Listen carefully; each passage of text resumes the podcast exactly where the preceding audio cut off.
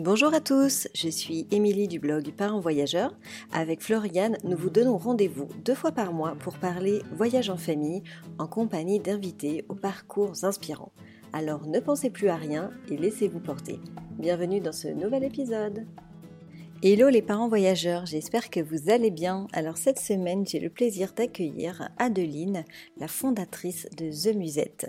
Adeline nous partage ses expériences d'expatriation aux Pays-Bas, à Amsterdam, puis récemment à Dubaï. Nous avons également longuement parlé de sa reconversion professionnelle, comment elle en est arrivée là aujourd'hui et pourquoi elle a créé The Musette. Un épisode un peu différent, mais on sait tous et toutes euh, que le conjoint suiveur en expatriation doit s'adapter à cette nouvelle vie et Adeline est une preuve de réussite d'une expatriation réussie à ce niveau-là. Je vous souhaite une belle écoute.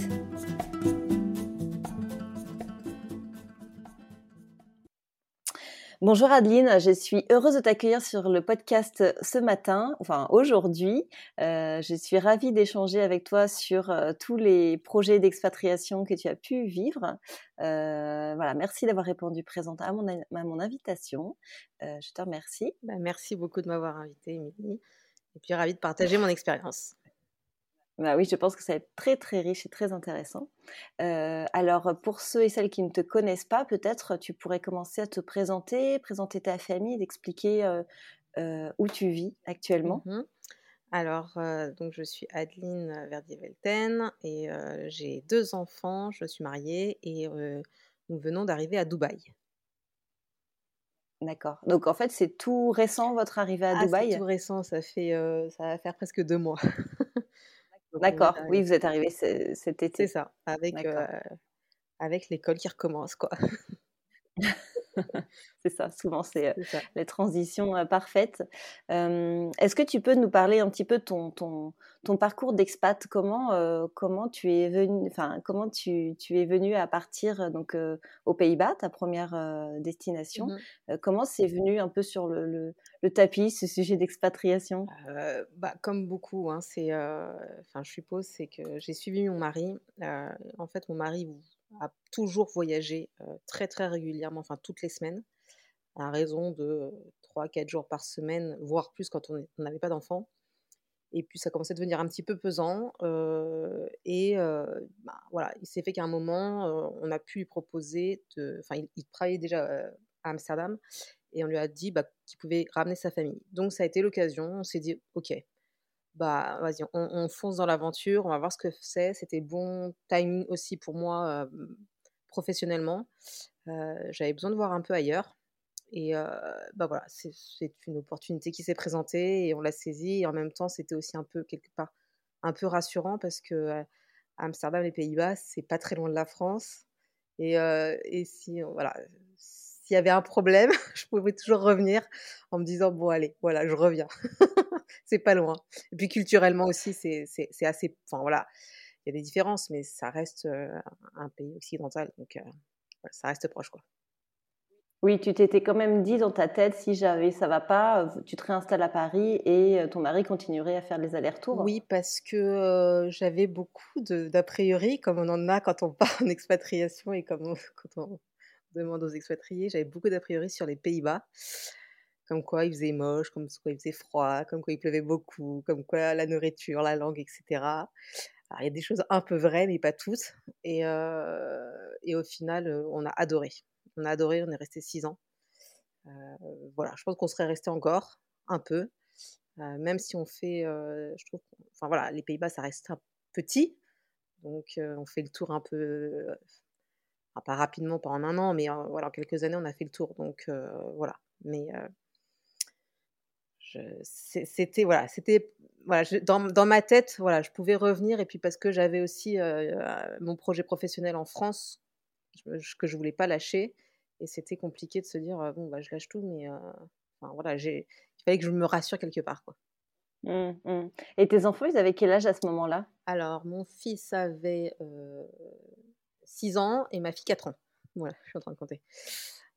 D'accord, oui, donc ils étaient petits et tu t'es tu t'es pas posé de questions par rapport à, à leur euh, l'adaptation euh, au pays? Non, parce qu'en bah, en effet, ils étaient petits, donc bon, c'est le moment où ils peuvent encore suivre sans qu'on mettre plein de bâtons dans les roues sans qu'on nous dise non, je ne veux pas y aller, j'ai mes copains et tout. et puis encore une fois parce que voilà, parce que c'était proche de la France et parce que au départ on a choisi de, les mettre dans le système français, donc de continuer dans le même système qu'ils avaient. Donc il n'y avait pas de difficulté de langue à l'école quoi, même si ils mmh. apprenaient un petit peu de hollandais, voilà. Donc au départ, voilà, non, on s'est dit ouais voilà, et puis c'était l'occasion aussi de se retrouver tous les quatre à plein temps, tout le temps. chose qu'on ne faisait pas avant parce que voilà, comme je disais, mon mari voyageant tout le temps, puis ça devenu lourd pour moi aussi de, de, gérer ce, ce quotidien. Mmh. Oui, gérer les enfants seuls, c'est c'est pas simple. non, non. en plus à Paris.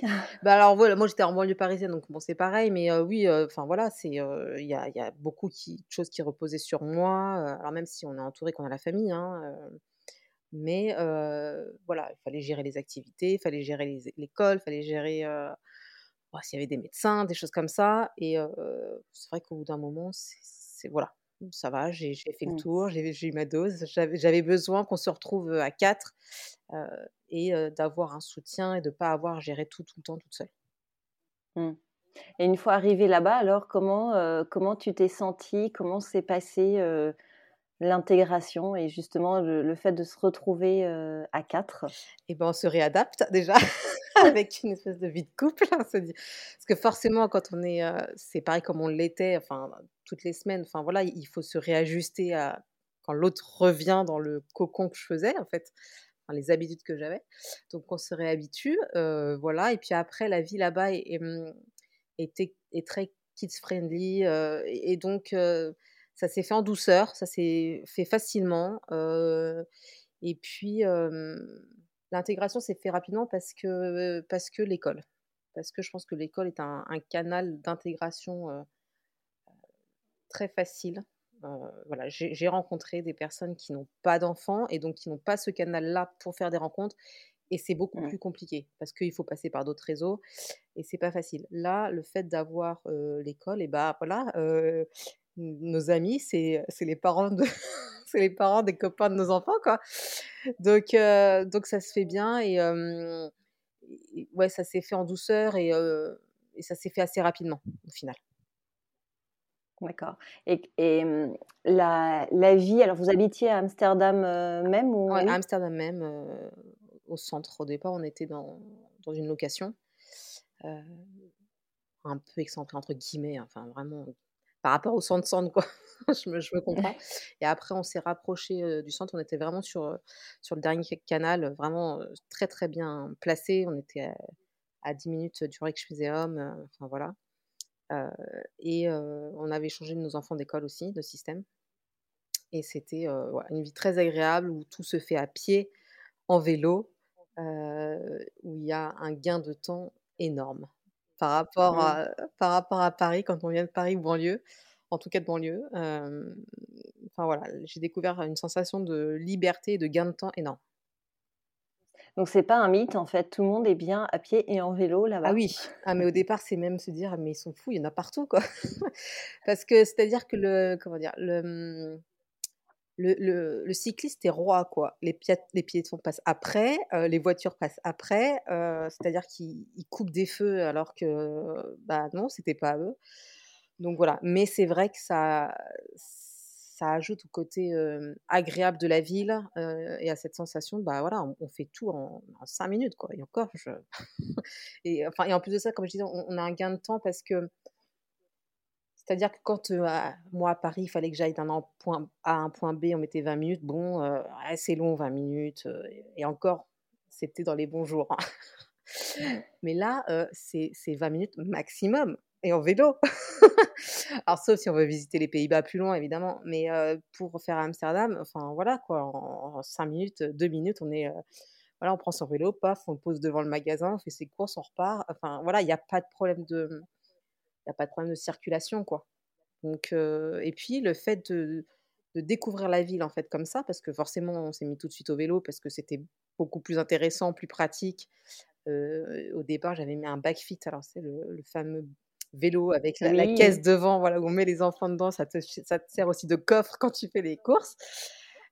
bah voilà, on découvre la ville sous un autre angle en fait. On prend plus son temps et on est plus dehors et on est plus dans la nature quelque part et, et ça, c'est ça qui est chouette aussi, quoi. Mmh. Ouais, tu as eu complètement un enfin, tu étais vraiment à l'opposé de Paris finalement Ah parce ça que rien et pourtant c'est une capitale. Ça, n'a rien à voir. Mais c'est-à-dire qu'en fait, mmh, Amsterdam est plus petit que Paris et et et Mmh. c'est pas construit de la même façon et qu'après ils ont pensé différemment. C'est-à-dire qu'ils ont pensé piétons et cyclistes. Les voitures, c'est après, quoi. Heu, Mmh et il y a des y a vous pouvez faire tous les Pays-Bas en vélo et partout, quoi.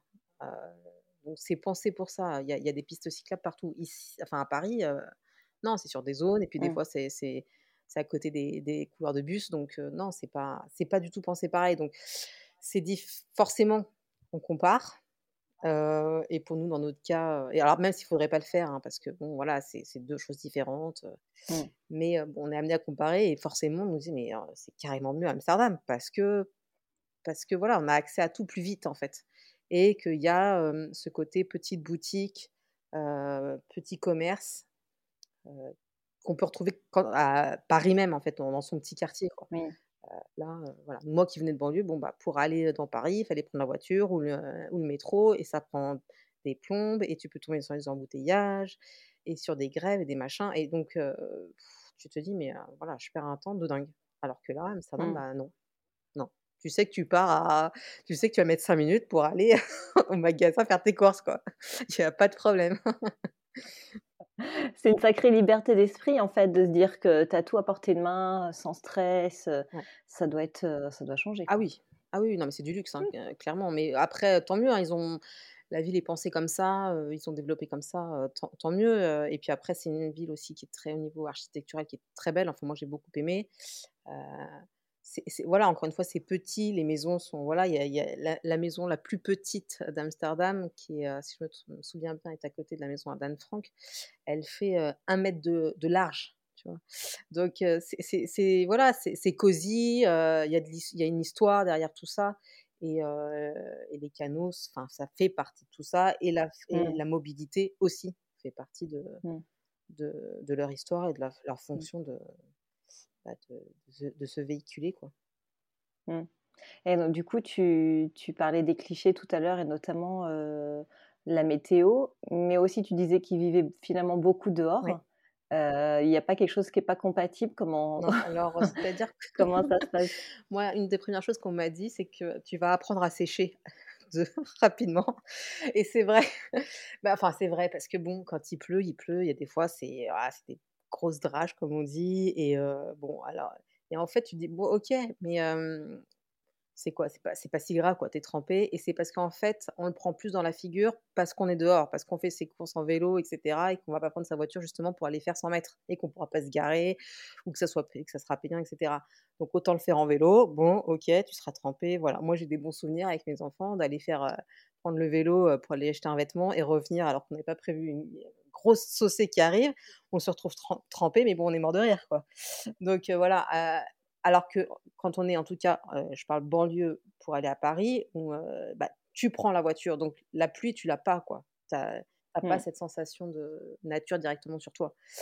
Donc en fait, on on apprend à vivre avec ça et puis après, bon, bah, voilà, il y a des applications qui nous disent: «Alors attends, là, tu peux sortir parce que ça il pleuvra dans dans dans 10 minutes».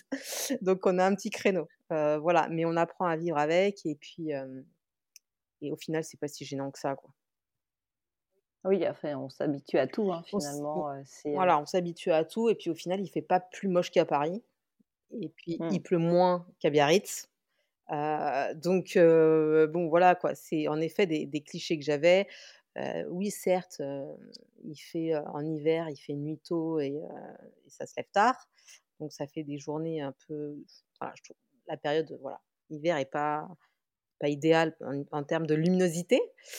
Mmh. Mais après, voilà, les paysages, sont super sympas et quand les canaux sont gelés, comme on a eu, l'hiver dernier, enfin, bah, voilà, tout le monde est sur, les canaux avec, les patins à glace, et en train de faire des en train de de slalomer et cetera. Donc c'est sympa, c'est à faire, quoi, c'est à faire. Ça fait partie ça fait partie de leur culture ça, de profiter à fond. Et je disais, ouais, ils profitent beaucoup de la nature parce qu'en fait, bah, dès qu'il y a un rayon de soleil, en fait, ils prennent leurs chaises, ils prennent même leur canapé, ils ont pas forcément de balcon ou de terrasse. Et ben, ils se mettent, au pied de leur maison, sur la sur la rue et ils prennent un verre, ils prennent un apéro, ils se retrouvent et tout et alors, au printemps, voilà, il y en a partout, dans les parcs et tout et c'est super, quoi. Ils sont vraiment, à vivre l'instant présent. Ouais, c'est chouette, hein. c'est une belle, c'est une belle, mentalité, Ouais.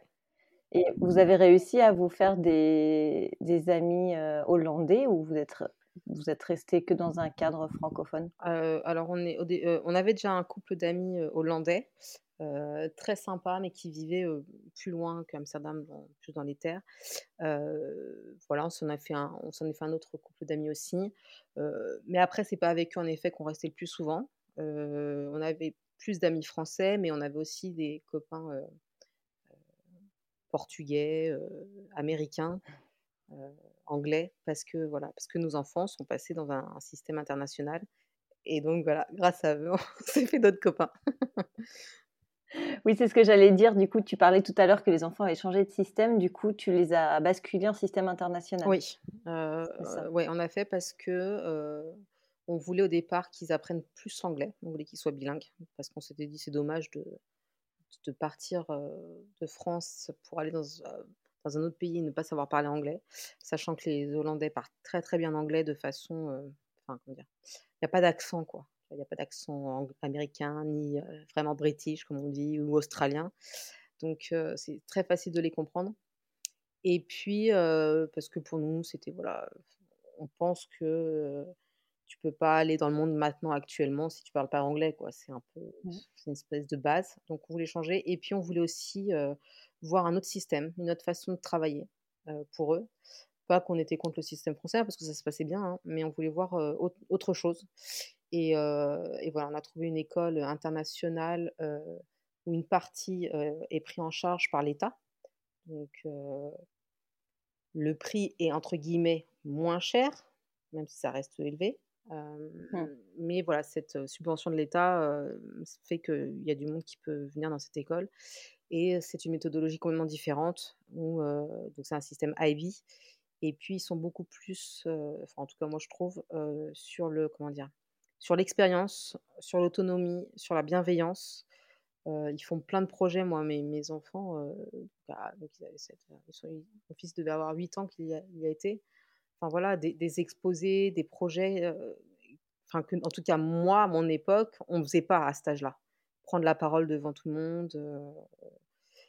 Enfin voilà, c'était une autre façon de faire et on trouvait que c'était plus intéressant en tout cas. Par rapport, voilà, dans le monde auquel on évolue. Oui, du coup, ça te semble plus adapté de travailler comme ça aujourd'hui, enfin en tout cas d'apprendre à travailler comme ça. j'ai l'impression, après c'est sûr hein, qu'il y a un manque, il y a un manque de français, donc nous on, on, tu compenses un peu. voilà, en ayant donné des cours à côté.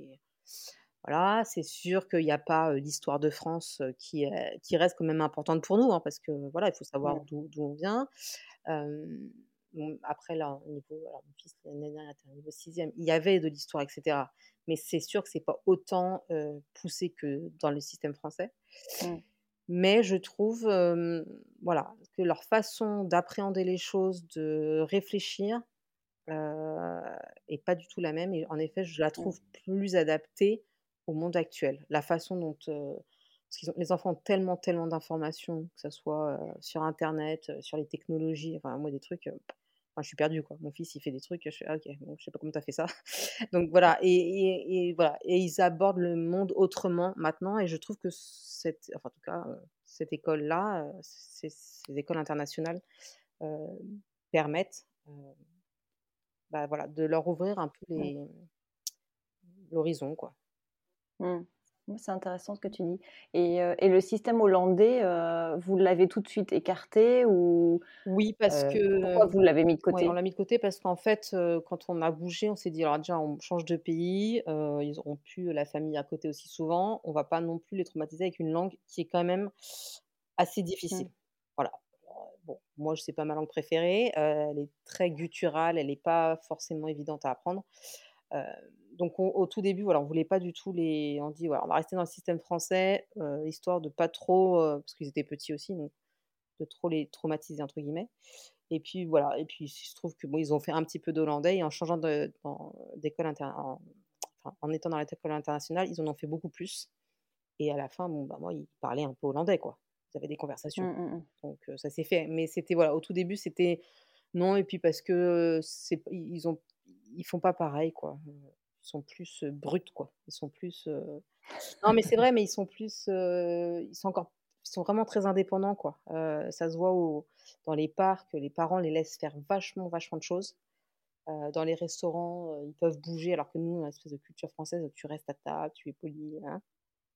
Là-bas, c'est pas ça, mais c'est pas c'est pas c'est pas mal ou bon, hein. C'est une autre façon de faire et c'est vrai que je trouve qu'ils ont, comment dire? Une, ouais, ils ont une plus grande autonomie rapidement, en fait et ils sont ils ont peut-être un peu moins peur des choses. Voilà. Ouais, ils ont ils sont les parents laissent font confiance, en Ah fait. oui, non, mais totalement. Enfin, moi, j'ai, enfin voilà, j'ai j'ai je me rappelle, heu, pour une anecdote, au tout début, quand on était arrivés, on a été dans un petit parc et heu, il y avait un petit garçon de, il devait 2 ans, il marchait à peine, quoi et heu, il était vers la sortie du parc et puis, heu, on me demande si c'est mon fils, je fais: «Bah non, c'est pas mon fils». La maman était à l'autre bout du parc, en train de faire: «Coucou, c'est moi». Ah ouais, d'accord, je me suis dit: «OK», donc elle laisse son gamin de 2 ans aller à l'autre bout du parc et elle a pas l'air d'être trop traumatisée. Je fais: «OK», voilà, et puis après, en plus de ça, ils apprennent, par exemple, ils apprennent à nager très, très tôt. À 3 ans, ils savent nager mais heu, bien, bien mieux que nous. En tout cas, ils ont pas nous, en France, on apprend à partir de 6 ans, si je me souviens bien. Là, c'est très tôt. Il y a des diplômes à passer parce qu'en fait, comme on est entouré d'eau, heu, là-bas, bah, voilà, s'ils tombent dans un canal, ils doivent savoir, heu, ils doivent savoir nager, même avec des vêtements, même avec un ah, les doudounes et cetera parce que s'ils font du comment dire? Du patin à glace justement sur les canaux gelés et bah et que ça craque et bah, voilà, faut pouvoir, faut pouvoir nager, quoi, faut pouvoir s'en sortir. Donc heu, voilà, C'est c'est c'est une autre façon de faire, beaucoup plus indépendante. Sont, voilà, un peu moins couvés, mais heu, ça ça a aussi ses bons côtés. Ouais, c'est clair et toi, du coup, est-ce que tu as, mmh, avec ce changement de de culture et tout ce que tu peux voir, est-ce que tu as adapté ta manière d'éduquer tes enfants, hem, est-ce que tu l'as fait un peu à la hollandaise? Tu as lâché un peu la bride ou ou Si, pas? si, j'ai lâché, si, si. Si, parce que, voilà, il y a enfin, encore une fois, il y a il y a un autre parc, je pensais, où, voilà, il y a y a une espèce de rivière qui passe. Alors moi, au départ, j'étais toutes les 2 minutes en train de regarder où sont mes enfants. Alors il y en a un là, il y en a un là, c'est bon, c'est bon. Heu et puis à la fin, si tu veux, tu leur dis: «Bon, vous partez forcément à 2, vous vous lâchez pas», parce qu'il y a des endroits où c'est un peu boisé, donc tu vois plus les enfants, mais vous revenez tout le temps, enfin, vous devez être tout le temps à 2 et puis ils partaient, je les voyais pas pendant un quart d'heure. Donc je te dis, voilà, je suis pas non plus hyper sereine, faut pas exagérer parce que je suis un peu mère poule, mais heu, enfin voilà, ça se faisait et ils ont gagné en confiance, ils ont gagné en autonomie et moi j'ai gagné en voilà, faut aussi leur laisser vivre, heu, leurs expériences. Je bois, il Mmh. jamais rien passé de grave, tant mieux, mais hem, mais oui, ça j'ai ça j'ai appris ça d'eux. Je trouve ça, voilà et puis après, si mon fils prenait le métro tout seul, alors que je sais qu'à Paris, je l'aurais jamais laissé. Donc Ouais, heu, c'est ça. Il y a une espèce de bienveillance aussi entre parents. Enfin, je par rapport à ce que tu disais tout à l'heure où la maman, elle laisse son fils de 2 ans, heu, est-ce que c'est aussi parce qu'elle sait qu'il y a d'autres parents qui qui qui sont autour et et et qui peuvent aussi, enfin, ouais. surveiller, heu, s'il y a un problème? Enfin, je vois en Espagne, c'est beaucoup ça, tu Mmh. vois, ton fils tombe du toboggan, toi, tu es en train de pa papoter, il y a un autre parent qui va relever ton gosse, lui Ouais, demander si ça va et cetera Ouais, il y a ça, il y a ça aussi, il y a ça aussi et puis, alors je sais pas et puis nous enfin moi je suis peut-être arrivée avec tout ce que les a priori qu'on a à force d'entendre les informations en France un peu angoissantes de ce qui peut se passer avec des enfants et cetera. Heu, voilà, on part peut-être avec un bagage un peu de panique. Heu, bah, là-bas, heu, forcément, la télé française si tu veux, elle est plus loin, les informations, c'est plus loin, ça ça nous concerne, entre guillemets «moins» quoi. On est embêté avec ce qui ce qui peut se passer, mais on est moins touché parce qu'on est loin et donc, hem, voilà, moi si tu veux, il se passait peut-être des trucs aux Pays-Bas, je le savais pas quoi. Donc, heu, Ouais, c'est ça. Tu tu tu fais abstraction de tous les faits divers qui peuvent être angoissants à bah, et oui parce que et puis au bout d'un moment enfin tant mieux quoi, parce que c'est tellement c'est ouais. tellement flippant d'entendre tout ce qu'il y a tous les jours. Qu'à un moment tu sortirais Mmh plus. mh. Donc, quelque part, cette barrière de la langue, là-dessus, était peut-être bénéfique. Et puis, voilà, ouais, il y a eu des, je sais qu'il y a eu des soucis, il y a eu des, par rapport à tout ce qui est drogue, etc. voilà, je le sais. même dans des écoles, il y a des problèmes de drogue. Mais bon, voilà, on surveille. c'est pas pire qu'à Paris. Et voilà, je pense que, voilà, encore une fois, cette, barrière de la langue fait qu'on a moins accès, on se, se donnait pas l'envie d'avoir accès à, cette, mmh. à ces informations peut-être stressantes. Et ce qui fait que les enfants ont grandi voilà, dans un environnement peut-être un peu bisounours, mais voilà, au moins ils ont gagné en, confiance en eux. Et c'est ce qui était important. Mmh. Mmh ouais, c'est intéressant ce que tu dis c'est top de voir la différence mmh. et voir comment, comment on s'adapte en fait. Mmh. Et juste pour clôturer du coup la partie Pays-Bas, du coup toi tu disais que tu avais, lâché ton, avais lâché ton boulot à mmh. Paris, tu arrives à Amsterdam, tu installes la famille, tu installes les gosses. Alors, Comment tu l'as vécu, toi, le après? Alors, en fait, moi, j'ai eu du mal à lâcher tout de suite. Il fallait que je. Parce que, quand, encore une fois, je ne savais pas si on allait aimer. Enfin, tu vois, dans, entre tous les clichés qu'on se fait, les a priori, en, mmh. imaginant un peu, même s'il ne faut pas trop imaginer, il faut se laisser porter par l'aventure, voilà, il y, a toujours ça. moi, je faisais des, allers-retours tous les 15 jours, parce qu'au départ, mon, métier, c'était d'être restauratrice de tableaux. Donc j'avais mes clients, j'avais mon atelier, c'était mon, autre bébé entrepreneuriat cette mmh. fois-ci, mais je voulais pas lâcher parce que parce que mince, j'avais mis enfin j'avais mis du temps à le monter et que ça marchait et que j'avais pas forcément envie. Donc pendant les deux premières années d'expatriation, j'ai fait des allers-retours tous les 15 jours. Donc, ouais, il y avait un, il y avait un rythme, il y avait un investissement financier parce que le train aussi, il faut le payer. Euh, voilà, donc tu vois, ça s'est fait progressivement. J'ai pas lâché mmh. tout de suite et c'est quand j'ai vu que bon, bah voilà, on s'y plaisait, qu'on n'avait pas envie de revenir à Paris. Pas une fois qu'on a goûté à, ce sentiment de liberté, de, proximité, de facilité, euh, etc. On n'avait pas envie de revenir en, banlieue. Euh, parce que aussi accès à la culture plus facilement. Euh, parce que, encore une fois, nous, comme on était en, banlieue pour aller à Paris, bah, déjà, en plus de ça, quand es en, tu, tu, vas pas forcément à Paris parce que tu es, français, parisien, banlieusard, quoi. Parce que tu fais, ouais, mais je mmh. connais ou j'irai une prochaine fois. Là, tu fais, bah ouais, mais il faut que j'aille connaître, j'ai envie d'aller voir la ville, donc euh, tu le fais plus facilement. Euh, donc, je l'ai, voilà, j'ai lâché progressivement, mais j'ai toujours gardé ma société, enfin, L'atelier physique, je l'ai lâché, mais ma, mon entreprise, elle est toujours là. J'ai toujours mon numéro, euh, registre de commerce, euh, pour pouvoir, entre guillemets, cotiser un petit peu. Et parce que si on revient, euh, voilà, quoi. il faut repartir à chaque fois à zéro c'est compliqué. ouais, c'est clair, c'est clair. du coup, tu as, vendu ton atelier et non, as gardé ton... non, non, j'ai rien vendu. J'ai fermé ma parce qu'en fait, j'étais en une location en fait dans un hôtel d'artisanat d'art. Donc euh, voilà, j'ai arrêté la location. Euh, et puis, euh, ma société, si tu veux, existe toujours. D'accord. Pour faire autre chose à côté. D'accord, ok. Bah, justement, euh, parlons-en mmh. de ta reconversion parce que c'est, euh, je trouve que c'est ton parcours, il est hyper inspirant. Euh, pour ceux qui connaissent pas ton, ton, parcours, est-ce que tu peux le, l'expliquer, expliquer qu'est-ce que tu as créé? Oui, bah alors j'ai lancé un, un, média qui s'appelle The Musette. Alors pourquoi le nom déjà? Parce que encore une fois, j'ai fait une référence à mon métier de cœur concerne l'art, euh, les muses étaient toutes ces femmes qui inspiraient les artistes. Et donc, euh, moi, les musettes, ce sont toutes ces femmes que je rencontre qui s'inspirent les unes les autres, qui nous motivent. Et euh, je suis partie d'un constat que j'avais discuté avec une, avec une maman de l'école en lui demandant ce qu'elle faisait au départ. Et elle m'a dit, bah, à part m'occuper de mon fils, faire le sport et le ménage, pas grand-chose. Et je la trouvais pas hyper épanouie. Elle avait pas 30 ans. Je me suis dit, oulala. Et j'ai l'impression qu'elle subissait un petit peu l'expatriation. Elle savait pas quoi faire, elle savait pas comment, etc. Puis au fur et à mesure, j'ai rencontré d'autres mamans euh, qui étaient entre guillemets conjoints Alors il y a des papas hein, je, je, souligne. Il y en a, mais il y en a moins. Euh, et que ces femmes, en fait, profitaient de ce temps d'expatriation pour se lancer dans l'entrepreneuriat. Elles pouvaient, euh, voilà, généralement, elles étaient souvent dans le salariat. Elles avaient fait des carrières, je sais pas moi, juristes, avocates, comptables, etc. Et l'expatriation, eh ben, fait qu'elles doivent se réinventer, se réadapter parce que c'est pas forcément évident de retrouver un job dans la même boîte ou de retrouver dans, même dans une boîte mais dans le salariat. Et donc, ben voilà, elles se reconvertissent complètement, elles font un, virage à 360. Et, elles créent des choses, mais voilà, des projets. Mais moi, je me dis à chaque fois, mais, mais les filles, elles ont la niaque, mais elles sont courageuses. Mais comment elles ont eu cette idée? Mais comment elles ont réussi à faire mettre tout ça en place? Parce que c'est, enfin voilà, pour être entrepreneuse depuis le départ, c'est dur, c'est très dur d'entreprendre, c'est très dur de se faire du réseau, c'est très dur de se faire connaître, c'est dur de monter une boîte, c'est dur de, enfin voilà, de la faire grossir et tout. Mmh, mmh, mmh. Alors en plus à l'étranger, tu te dis bon bah voilà, les, voilà, elles ont, elles, ont la niaque quoi, elles ont vraiment envie de le faire. Et c'est pas, et c'est pas comme on pourrait penser un passe-temps. Parce que ça, ça fait partie des clichés. Quand, oui, mais alors, ah, mais toi, tu fais quoi toi, tu fais... Non, mais non, je, je, il y a tout un projet derrière, il y a toute une réflexion.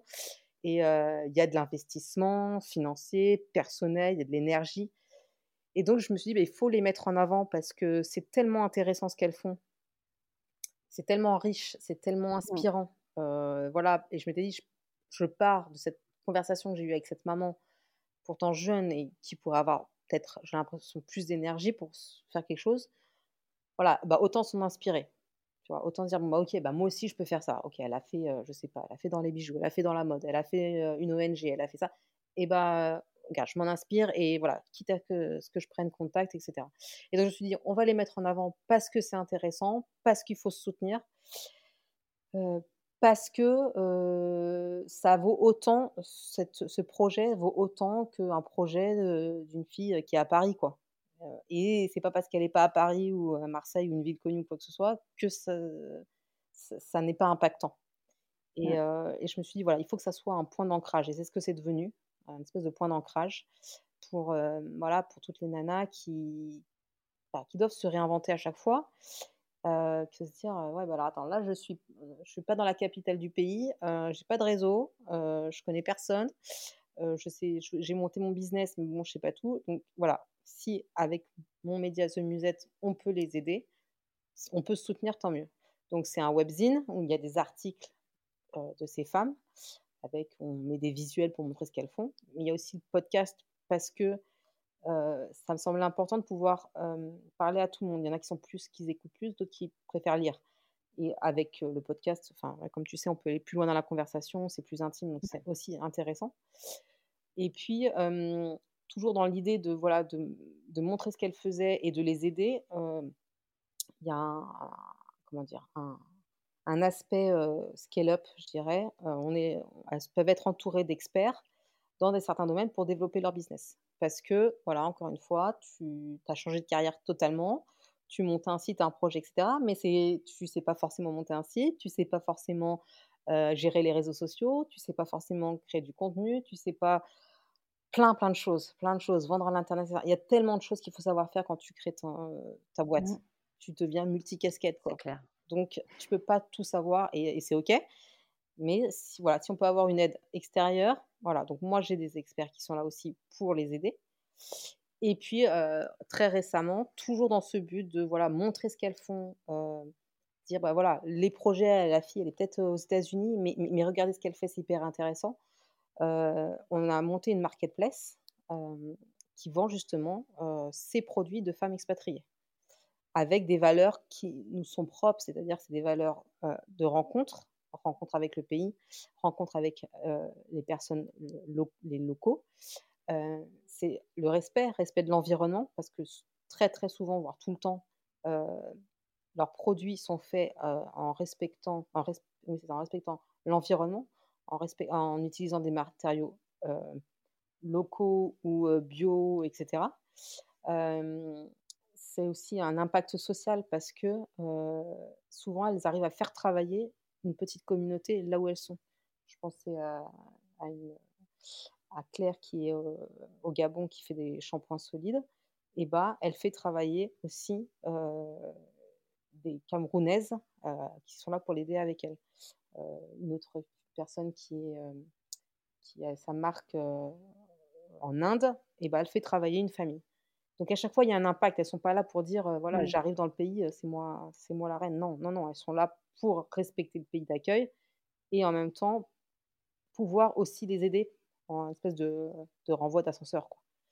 Mmh, Donc mmh, mmh. voilà, tout ça, tout c'est toute une continuité pour montrer que The Musette, c'est un média, une aide de développement business et une permettre une visibilité de produits, d'achat de produits pour consommer autrement en fait.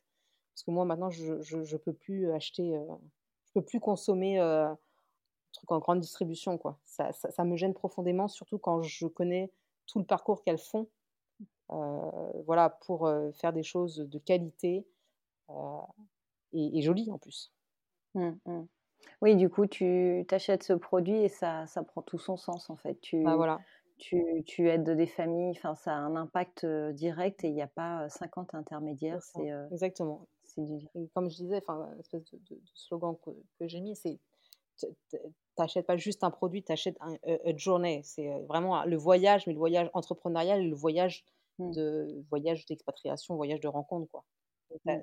achètes mmh. toute une histoire en fait. Tu n'achètes pas que voilà tout ce qui va derrière. Ouais, ouais. mais c'est génial parce qu'effectivement, on est, on est toutes aux quatre coins du monde et effectivement, il n'y a rien qui nous relie et on, on entreprend tous dans nos, dans, nos, pays. Alors, des fois, je vois sur Madrid, il y, a des, des associations qui sont en train de se, se créer, des groupes de femmes entrepreneurs, mais il n'y avait rien du tout, moi, quand je suis arrivée il y a quatre ans, par exemple. Mmh.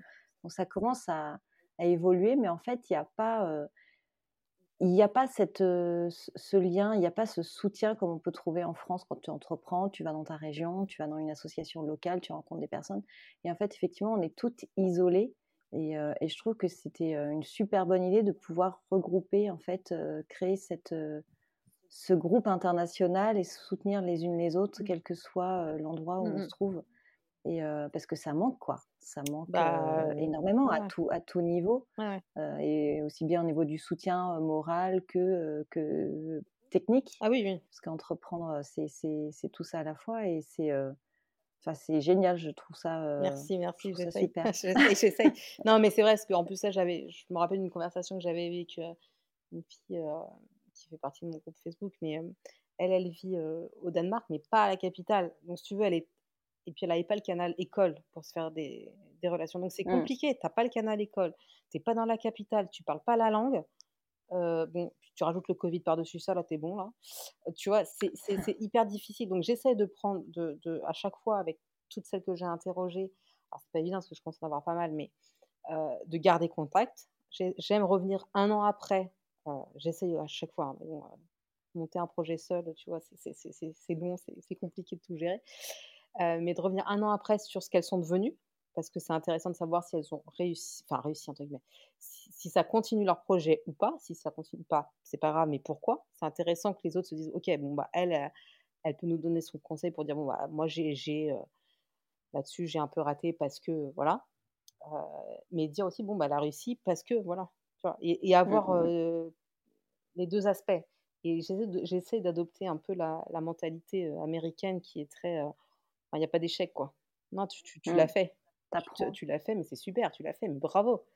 Et, euh, et j'essaie de, voilà, de, de transmettre ça, enfin, dire, voilà, c'est ça qui est important, quoi. Et de ne pas avoir ce côté, mmh. par contre, français qui, oh là là, t'as raté, mais mon Dieu, mais, ou alors tu vas te lancer là-dedans, mais t'es sûr, mais non, mais pourquoi? C'est ça, c'est ça, c'est tout de suite des barrières alors qu'on n'encourage pas assez. C'est exactement pareil que pour les enfants dont on parlait tout à mmh. l'heure, c'est encourager parce qu'effectivement, de toute façon, c'est quand tu te retrouves au fin fond d'un pays sans parler la langue, à un moment donné, c'est soit tu, ah tu, bah non, mais voilà. sautes de ton balcon et tu fais quelque chose de Non, mais c'est voilà, c'est ça. Donc après, après, tout le monde, je comprends tout à fait, tout le monde n'a pas une âme d'entrepreneur, hein, parce que parce qu'encore une fois, c'est mmh. difficile, hein, c'est très difficile. Mmh. Euh, mais euh, voilà, après, on peut avoir une passion et essayer de le développer, de se dire bon bah voilà, et si ça c'était mon business quoi. Et mais, mais, voilà, après encore une fois, en effet, il y a une question de réseau à avoir. Et le réseau, c'est difficile faut le développer, faut aller, faut aller vers la, vers l'avant, faut aller voir à la rencontre des gens. Euh, et moi, c'est ce qui, moi, c'est ce que m'a appris l'expatriation, en tout cas aux Pays-Bas. C'est au bout d'un moment, ouais, tu connais personne, donc bon, bah, faut te forcer. Et j'étais pas du tout quelqu'un à aller, euh, aller voir les gens, quoi. Tu sais, quand tu es, quand es dans ton pays d'origine, si tu veux, tu as ta famille, tu as tes amis proches, et puis tu cherches pas à rencontrer forcément plus de monde. Bah là, en mmh, expatriation, tu es obligé parce que tu n'as personne, tu n'as pas ta famille, tu n'as pas tes, super amis. Donc tu te dis, bah, ok, je vais quand même connaître du monde. Donc tu, tu fais l'effort. Et, et, maintenant, c'est un truc que j'adore faire. Et c'est pour ça qu'à chaque fois, j'adore écouter les parcours de ces femmes et j'adore quand elles m'écrivent en disant bah ouais, je pourrais te rencontrer. Mais oui, mais oui, mais raconte-moi ton histoire. Donc oui, il y en a qui sont peut-être plus intéressantes que d'autres et encore même pas quoi. Enfin, je trouve qu'elles sont toutes elles sont toutes bien quoi. Elles ont toutes le petit truc en plus voilà qui fait la enfin voilà, qui les personnalise et, et qu'il faut donner la chance enfin voilà de le dire aller au fin fond des États-Unis ou aller au fin fond du Danemark ou aller au fin fond des Philippines mais non mais ça vaut le coup quoi écouter mmh, mmh. et et son, acheter son produit c'est acheter aussi différent quoi mmh. ouais complètement ouais non, c'est c'est hyper fort et, et, à la fois, c'est il y a ce côté girl power aussi, tu vois, dans, dans l'histoire, même s'il y a probablement des hommes, mais se dire que voilà, ces femmes, elles sortent de leur zone de confort, elles, elles font des choses incroyables et en fait, nous, si on était toutes restées en France, on serait toutes restées dans nos, dans nos, petits quotidiens. Et en fait, elles font des choses mmh, extraordinaires mmh, mmh. et ça se voit pas. Et c'est vrai que c'est c'est génial de pouvoir mettre ça en avant parce qu'elles s'apportent enfin, on s'apporte mmh. les unes les autres, et même pour les femmes qui restent en France, oui. s'inspirer en fait de, de, de, de ce courage-là pour, pour l'appliquer à son propre business en France. Exactement. Et puis c'est ça. Et puis c'est un réseau. Et puis après, moi, je partage volontiers le réseau. Et puis si on me dit, ah, enfin voilà, l'autre fois sur encore une fois sur le groupe Facebook, il y a quelqu'un qui a, qui a, posé une question. Bah voilà, les autres répondent, je réponds. Je me dis, attends, peut-être que je connais quelqu'un ici, ça peut peut-être t'aider. Voilà, pour que ça aille plus vite, quoi aille plus mmh, vite mmh. pour gagner du temps. Parce que qu'est-ce que c'est dur, qu'est-ce que c'est long de se faire du réseau. Surtout dans des domaines spécifiques, tu vois. Oui, c'est clair, c'est clair. Et, euh, et, du coup, toi, tu as lancé ce, ce, projet seul aussi de ton côté? Comment tu comment as fait pour, euh, oui. pour lancer ça? Alors moi, j'ai fait ça seul parce que je suis très créative et que moi, un, un, un, enfin, mon espèce de mantra, j'ai rien à perdre. Alors vraiment rien. Donc euh, ça plaît, ça plaît, ça plaît pas, ça plaît pas. Donc au départ, j'ai lancé ça en me disant bon, ok, je vais faire un site. Sachant que j'avais jamais fait de site. Hein. J'avais un site pour mon, atelier de restauration de tableaux, mais c'était pas vraiment moi qui m'en étais occupée, c'était un copain. Euh, voilà. Euh, et puis je me suis dit, bon, bah, on monte un truc. J'ai commencé à interroger au départ des copines d'Amsterdam parce que c'était plus simple et que c'était elles que je connaissais. Euh, j'avais aussi interrogé des papas, mais à un moment, il a fallu choisir une direction, éditoriale pour pas trop se perdre, pour qu'il y ait un message clair. Donc, je suis partie plus sur les femmes parce que, voilà, à force d'être constaté que c'est plus les femmes qui suivent, même s'il y a des hommes, hein, mais c'est plus les femmes. Et puis voilà, et puis ça m'a dit: «Ah, c'est bien ce que tu fais et tout». Bon, bah, je dis: «Je vais continuer» et heu, mais je voulais pas rester sur Amsterdam parce que je voulais pas qu'on me dise: «Ouais, elle fait du copinage, trop facile et tout». Heu, parce que moi, c'est ce que je peux voir aussi de l'extérieur sur d'autres sur d'autres groupes, sur d'autres choses en France et je trouve enfin voilà, je trouve que ça apporte rien. Je il faut une ouverture, il faut aller voir ailleurs et donc au fur et à mesure, on m'a donné des noms d'autres personnes, voilà, dans d'autres pays et puis, boule de neige, quoi. Les gens, après, viennent vers moi, me disent «Ah, mais ça m'intéresserait, est-ce que, voilà, est-ce qu'on peut se rencontrer?» Mais vraiment, au départ, c'est parti, mais comme ça. Mais comme ça. J'ai n'ai pas réfléchi à un business plan et tout. Alors, je sais qu'il y en a qui il faut faire. Bon, bah, moi, c'est pas mon truc. Je suis pas. Oui, tu étais partie sur un projet, en fait, qui te tenait à cœur, qui te faisait plaisir au départ, sans forcément te dire je vais en faire un business, je vais en faire mon entreprise. Ouais, voilà. Ouais, non, parce que bon, parce que j'avais mon autre, mon, atelier à côté, donc même si c'était plus compliqué de le gérer de loin, enfin voilà. Et puis de toute façon, je voulais trouver un projet nomade. Je m'étais dit, euh, parce qu'on m'a dit, mais pourquoi tu n'as pas continué la restauration de tableaux euh, ça Ouais, mais parce que déjà, euh, le loyer était beaucoup plus cher.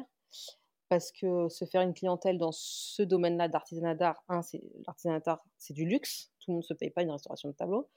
Et puis moi, je savais pas combien de temps on allait rester. Si dans trois ans, euh, tu vois, monter une, euh, avoir une clientèle, puis on me dit dans trois ans, bah, t'arrêtes? Ah ouais, mais non. Ah non, je recommence pas, quoi. C'est trop, c'est trop long, c'est trop d'investissement, c'est donc c'est pas possible.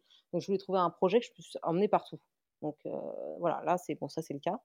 Et à, part gérer le décalage horaire, si tu veux, je rencontre du monde de partout, il n'y a pas de problème. Mais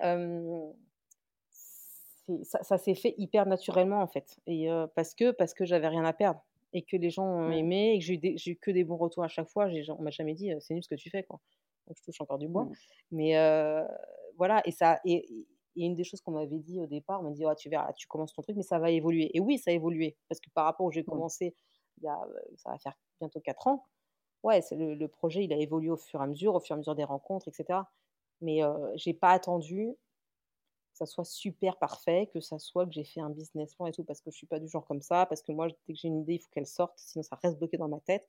Il faut que, faut que ça soit lancé, quoi. Puis après, on verra, on Mmh. verra.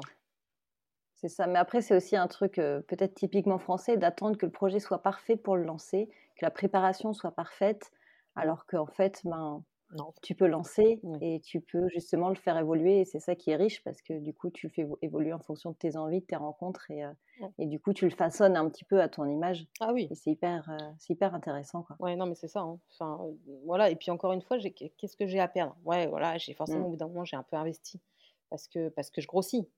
Mm. Euh, et que, au départ, j'ai fait tout avec des choses gratuites, hein, parce que, pas croire, hein, c'est pas parce qu'on est expat que voilà. hein. un des clichés qu'on a sur l'expatriation, c'est euh, riche, pied, euh, doigts de pied en éventail au bord de la piscine. hein. Alors, je te raconte pas maintenant que je suis à Dubaï.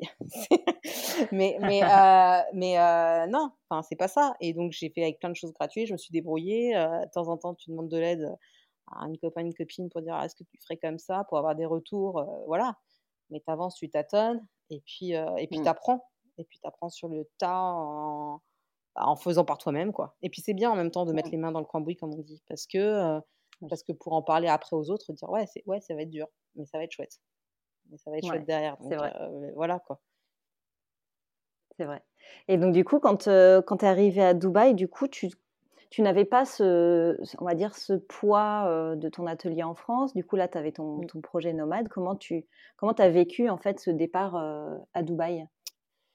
Euh, bah, c'est tombé bien aussi parce que euh, voilà, c'est euh, nous on avait pas mal de copains qui étaient partis d'Amsterdam parce que bon bah ça tourne, hein, il y a des cycles, Mm. donc c'était un peu un peu dur. On a encore des très bons copains qui sont restés, donc c'est pas évident. C'est pas évident de se dire, enfin voilà, je trouve qu'on pense souvent en eux. Les enfants ça a été assez dur parce que là pour le coup ils étaient plus grands et bah, ils avaient des copains, donc c'est plus compliqué. Mais en même temps, on avait envie de faire une autre expérience. Je voulais pas rester sur une expérience presque française, entre guillemets, euh, européenne. J'avais envie de voir ailleurs, enfin on avait envie de voir ailleurs, une autre culture. Euh, puis il se trouve que bon, bah, bah, c'était Dubaï, Euh, donc avec les clichés qui vont avec. hein. Mais alors ouais, on est arrivé au, en fin, enfin à l'été, donc avec les températures qui vont avec. Et voilà, on commence que seulement à sortir maintenant. Donc c'est pas du tout évident euh, de de- d'arriver dans un pays où, voilà, certes avec le Covid, mais là c'est c'est pas très gênant ici. Ils sont moins moins atteints, je dirais. Euh, mais euh, on peut sortir le matin euh, et l'après-midi, bah non, il fait trop chaud. Donc tu vas dans les malls. Alors ouais, j'ai fait le mall pour voir ce que c'était. Je le fais deux trois fois parce que parce que c'est là que tu peux sortir un peu. Mais voilà, cette surconsommation, par contre, me gêne par rapport à Amsterdam, voilà, qui est pas, tu vois, c'est pas du tout pareil. Ouais, ouais. Euh, maintenant, euh, voilà, en ce moment, il y a l'Expo universelle, c'est juste top. Moi, c'est magnifique. On a eu des choses, euh, des pays qui mettent des, des choses en place, voilà, pour te donner envie d'aller voyager. Mm. c'est super. Et puis, voilà, on va commencer à pouvoir aller plus dans le désert. Là, ce week-end dernier, justement, on est monté au nord, euh, on était à Oman, enfin à Casbah, mais donc ça fait partie d'Oman. On a pu aller voir euh, des dauphins, quoi. On a pris un petit bateau avec un, petit, guide. voilà, euh, c'était super chouette. On a été en montagne. Alors oui, la montagne, elle n'est pas verte. Oui, oui, la montagne est pleine de cailloux et voilà. Mais, mais c'est super chouette. Enfin voilà, c'est à voir. C'est un peu lunaire, mais euh, voilà, c'est une expérience à faire et on est content de l'avoir, de l'avoir faite, quoi. C'est pas forcément évident parce que on est plus loin de la famille, on est plus loin des potes qu'on s'est fait. Euh, mais euh, merci encore, euh, voilà, les nouvelles technologies qui nous permettent de, Mm. nous connecter. Alors oui, on a un décalage horaire, et encore une fois, bon, que de 2 à, 2 à 3 heures en fonction des changements d'heure, mais euh, ça, reste, ça reste hyper gérable par rapport à celles qui sont, tu vois, je pense à, ou à Los Ouais. Angeles ou euh, je sais pas, en Corée. Voilà, c'est plus compliqué. Euh, mais euh, voilà, je pense qu'on va ressortir encore une fois enrichi de ça. On va se faire d'autres amis, on a commencé à se faire des connaissances parce que ça va vite, parce que tu te rends compte que ah mais attends, mais toi tu connais, mais moi, mais je la connais cette fille. Et en fait, tu vois, le réseau se fait. euh, puis moi avec avec les musettes, ça, voilà, ça, ça se développe aussi. Donc des filles que j'avais interrogées qui m'ont dit ah mais attends, elle elle vient d'arriver à Dubaï, tiens je te mets en contact, tu vois. Et ça se fait facilement et c'est ça qui est chouette, quoi. Ouais. C'est ça qui est chouette. Et là, C'est pas forcément. la magie du Ouais, réseau. voilà, et c'est pas forcément via l'école, là, aussi, tu vois. Donc, ça a été une Ouais. autre façon de le faire. Donc, euh, voilà, content d'avoir fait, de faire ça. Et surtout, bon, bah là, t'as, soleil 24 sur 24, quoi. Donc, euh, le matin, tu le réfléchis pas. sacrée transition. Ouais, le matin, tu réfléchis pas à ce que tu vas mettre, quoi. Tu fais, bon, je vais y aller en tongs. C'est ça du coup, votre, euh, votre, vos, tous vos fringues d'hiver euh, des Pays-Bas, vous Ah. avez tout euh, mis dans une caisse. euh, Voilà, c'est resté en France. C'est resté en France. Alors, c'est dur quand je vois des belles choses, des beaux manteaux qui sortent, parce que je vois que c'est des collections hiver qui sortent là. Je fais, ah, mais je ne peux pas, moi. Ça ne servira à rien. Mais euh, non, Ouais. non, c'est c'est vrai que c'est hyper agréable. Et là, voilà, là, on a les températures qui commencent à, être bien. Et on m'a dit, tu vas voir, ça va être les six prochains mois, ça va être le paradis au niveau des températures. Donc euh, voilà, je te, je te confirmerai ça dans, au bout de six mois. Bah, du coup, on va suivre sur euh, Insta. Déjà, j'ai suivi un peu les stories Mm. sur l'expo là. Mm. C'était juste, euh, juste dingue. ouais, Donc ouais. là, on va pouvoir suivre la suite, les, les, les sorties, euh. Ouais. les petits week-ends avec tout ça, ça va être euh, canon. Du coup, ça va, les enfants, ils le gèrent bien là maintenant, qu'ils sont, euh, enfin, qui, qui voient euh, le pays, comment il est, la diversité, comment ils le, comment ils le gèrent. Si, ils sont contents. c'est sûr qu'Amsterdam leur manque encore. Tu vois, vois ma fille qui me dit. Ah, ma copine me manque, Amsterdam me manque, etc. Ouais, mais ça fait que deux mois qu'on est là. Même pas. Donc c'est normal. Ouais, C'est sont en normal. pleine transition. ils sont en- voilà. J'espère qu'on va maintenir le lien, qu'ils vont réussir à maintenir le lien euh, avec leurs copains grâce à WhatsApp, etc. Euh, et puis moi aussi, il faut que je prenne des nouvelles des, des parents, etc. Donc je crois que c'est plus compliqué, mais après, il faut se donner, la- faut se donner les moyens, quoi. Enfin, voilà, faut Mm. se faire, euh, ouais, faut, faut faire cet effort-là si on veut que ça, que ça reste pour eux, parce que euh, les enfants qui grandissent en expatriation, euh, ils ont moins euh, la possibilité.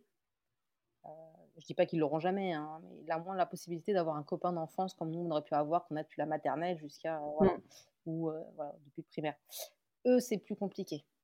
Donc là, ils ont eu des super potes, donc j'espère qu'ils vont arriver à maintenir le lien et, et voilà. Mais c'est un travail, c'est un travail. Mais c'est Ouais, pour les adultes, hein. de. Faut, Oui, oui, c'est vrai. faut, faut, faut- faut le travailler l'amitié. Donc, euh, donc voilà. Après. euh. Mais sinon, après, ils sont contents. Voilà. Enfin, qui serait pas content d'aller voir euh, les dauphins, euh, être à un mètre des dauphins, quand on a pu le faire, quoi. Tu vois. C'était, chouette, quoi.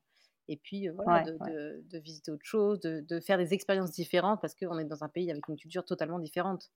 Tu vois, ça, quand ils entendent ici euh, le chant pour, euh, pour l'appel, euh, les mosquées qui, voilà, qui, qui appellent, qui font l'appel, euh, c'est curieux, quoi. Mais, euh, ça, ça fait partie de la culture, euh, voilà. euh, le fait de, de, de voir les hommes habillés autrement, tu sais, avec toute leur tunique blanche, etc. Mm. Bah voilà, ils apprennent. Ils apprennent. Et, et l'expo universelle aussi, elle aide aussi en ça parce qu'on peut voir plein de, plein de pavillons de tous les pays. Et on se dit, ah ouais, là-bas c'est comme ça. Ça peut être pas mal aussi à aller voir. Donc ça, ça attise la curiosité aussi. Et, et ça fait qu'ils sont hyper ouverts, je trouve. Ils sont pas du tout. euh, Enfin, voilà. Le fait aussi d'être dans une école internationale, moi, ils, ils ont des copains de toute nationalité. Donc si tu veux, Ouais, les différences ils les ça. voient pas. Ils les voient Mm. pas. Enfin, à Amsterdam, euh, c'est une école, c'est une école super chouette, petite, petite école donc euh, de proximité, donc très très sympa. Euh, mais il y a mes questions euh, diversité, il y a moins. Donc voilà. Là, euh, Mm, ils mm, des potes indiens, américains, hollandais, espagnols, italiens.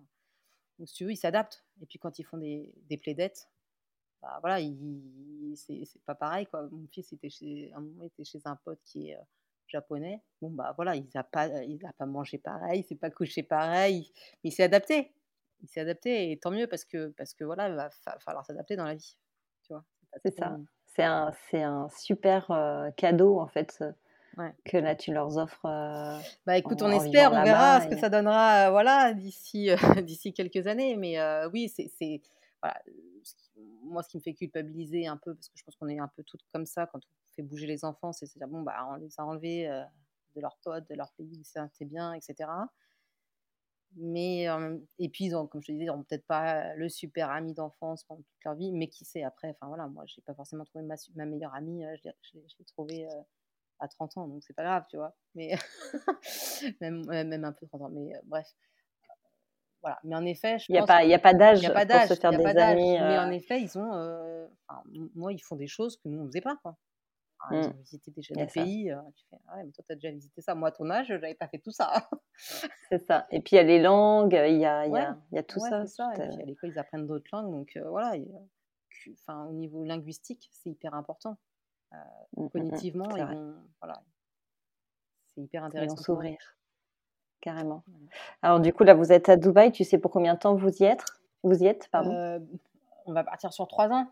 Après, on, verra, parce que moi, euh, toutes les personnes que j'ai rencontrées ici, elles me disent ça fait 7, 10, 15 ans. Ah bon?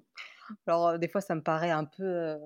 alors, peut-être parce que j'ai les a priori hein, encore sur, mmh. sur Dubaï, etc. voilà, je sais pas. À voir, à suivre. L'avantage, c'est que maintenant, tu stresses plus, tu peux partir où tu veux, quand tu veux, et t'emmènes ton ordi et ton entreprise. Ah oui, ça pour ça, oui. Ça, oui. Mais après, j'avoue que avant de partir, euh, tu as quand même un stress. Hein. Tu te dis, OK, alors là, je, quitte tout ce que j'ai réussi à reconstruire. Je vais dans l'inconnu. Je ne sais pas ce qui m'attend. Donc, tu pars. Alors, moi, je n'étais pas partie avec. Euh, enfin, je ne m'étais rien mis en tête. Hein. Je ne m'étais pas dit, ça va être comme ça, comme ça. Bon, je savais que j'allais trouver du soleil. Donc, ça, c'était bien. Mais j'essaie pas de trop imaginer. Donc, j'essaie de suivre le truc, tu vois, de voilà, suivre le flow, comme on dit, d'aller de, rencontre en rencontre, et puis euh, voilà, de pas mettre de barrières, pas mettre d'autres choses dans la tête. Et puis ça va commencer, à s'ouvre que, tout, ça que tout doucement maintenant parce que les températures sont meilleures. sinon, avant, mmh. c'est pas possible. Mmh. c'est une vraie nouvelle adaptation, quoi. Bah oui. Et, euh, et pour, euh, pour, euh, pour clôturer du coup cette, euh, cet épisode, par rapport à toutes les femmes que tu rencontres, est-ce qu'il y a un pays où tu aimerais vraiment aller vivre une expérience d'expatriation là-bas? Il y, a plein de pays, à chaque fois que je les interroge, je fais oh là là, mais j'aimerais bien les voir, te voir. j'aimerais bien aller. j'aimerais. J'aimerais bien aller au Chili parce qu'il y a une Belge qui a lancé une marque, enfin pas une marque, une agence de voyage sur mesure là-bas ça me tentait vraiment quand elle m'en parlait.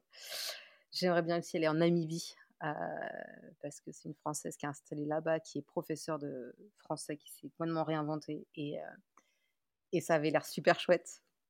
Euh, et j'irais bien aussi peut-être voir alors Hong Kong, même si c'est un peu compliqué en ce moment, etc., politiquement et tout, mais voilà, parce que elle a lancé une ONG, une ONG je trouve ça juste dingue.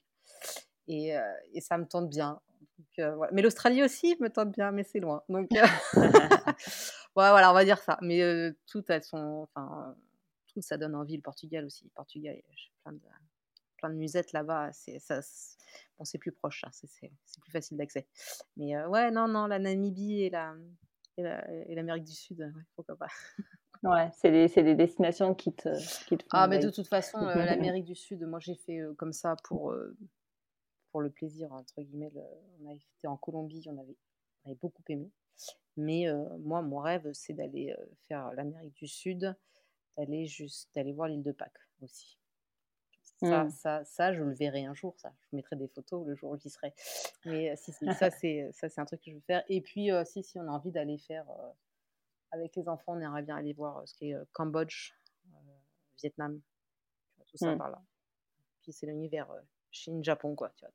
Euh, bon, ça fait beaucoup, mais, euh, mais voir aussi parce que, parce que, parce que là, c'est l'Asie. Quoi. Nous, on, nous, on est un espèce d'entre-deux, je trouve, ici. Entre, tu vois. C'est, un peu l'Asie, mais c'est un peu aussi. Euh, ils prennent pas mal de choses, je dirais, occidentales.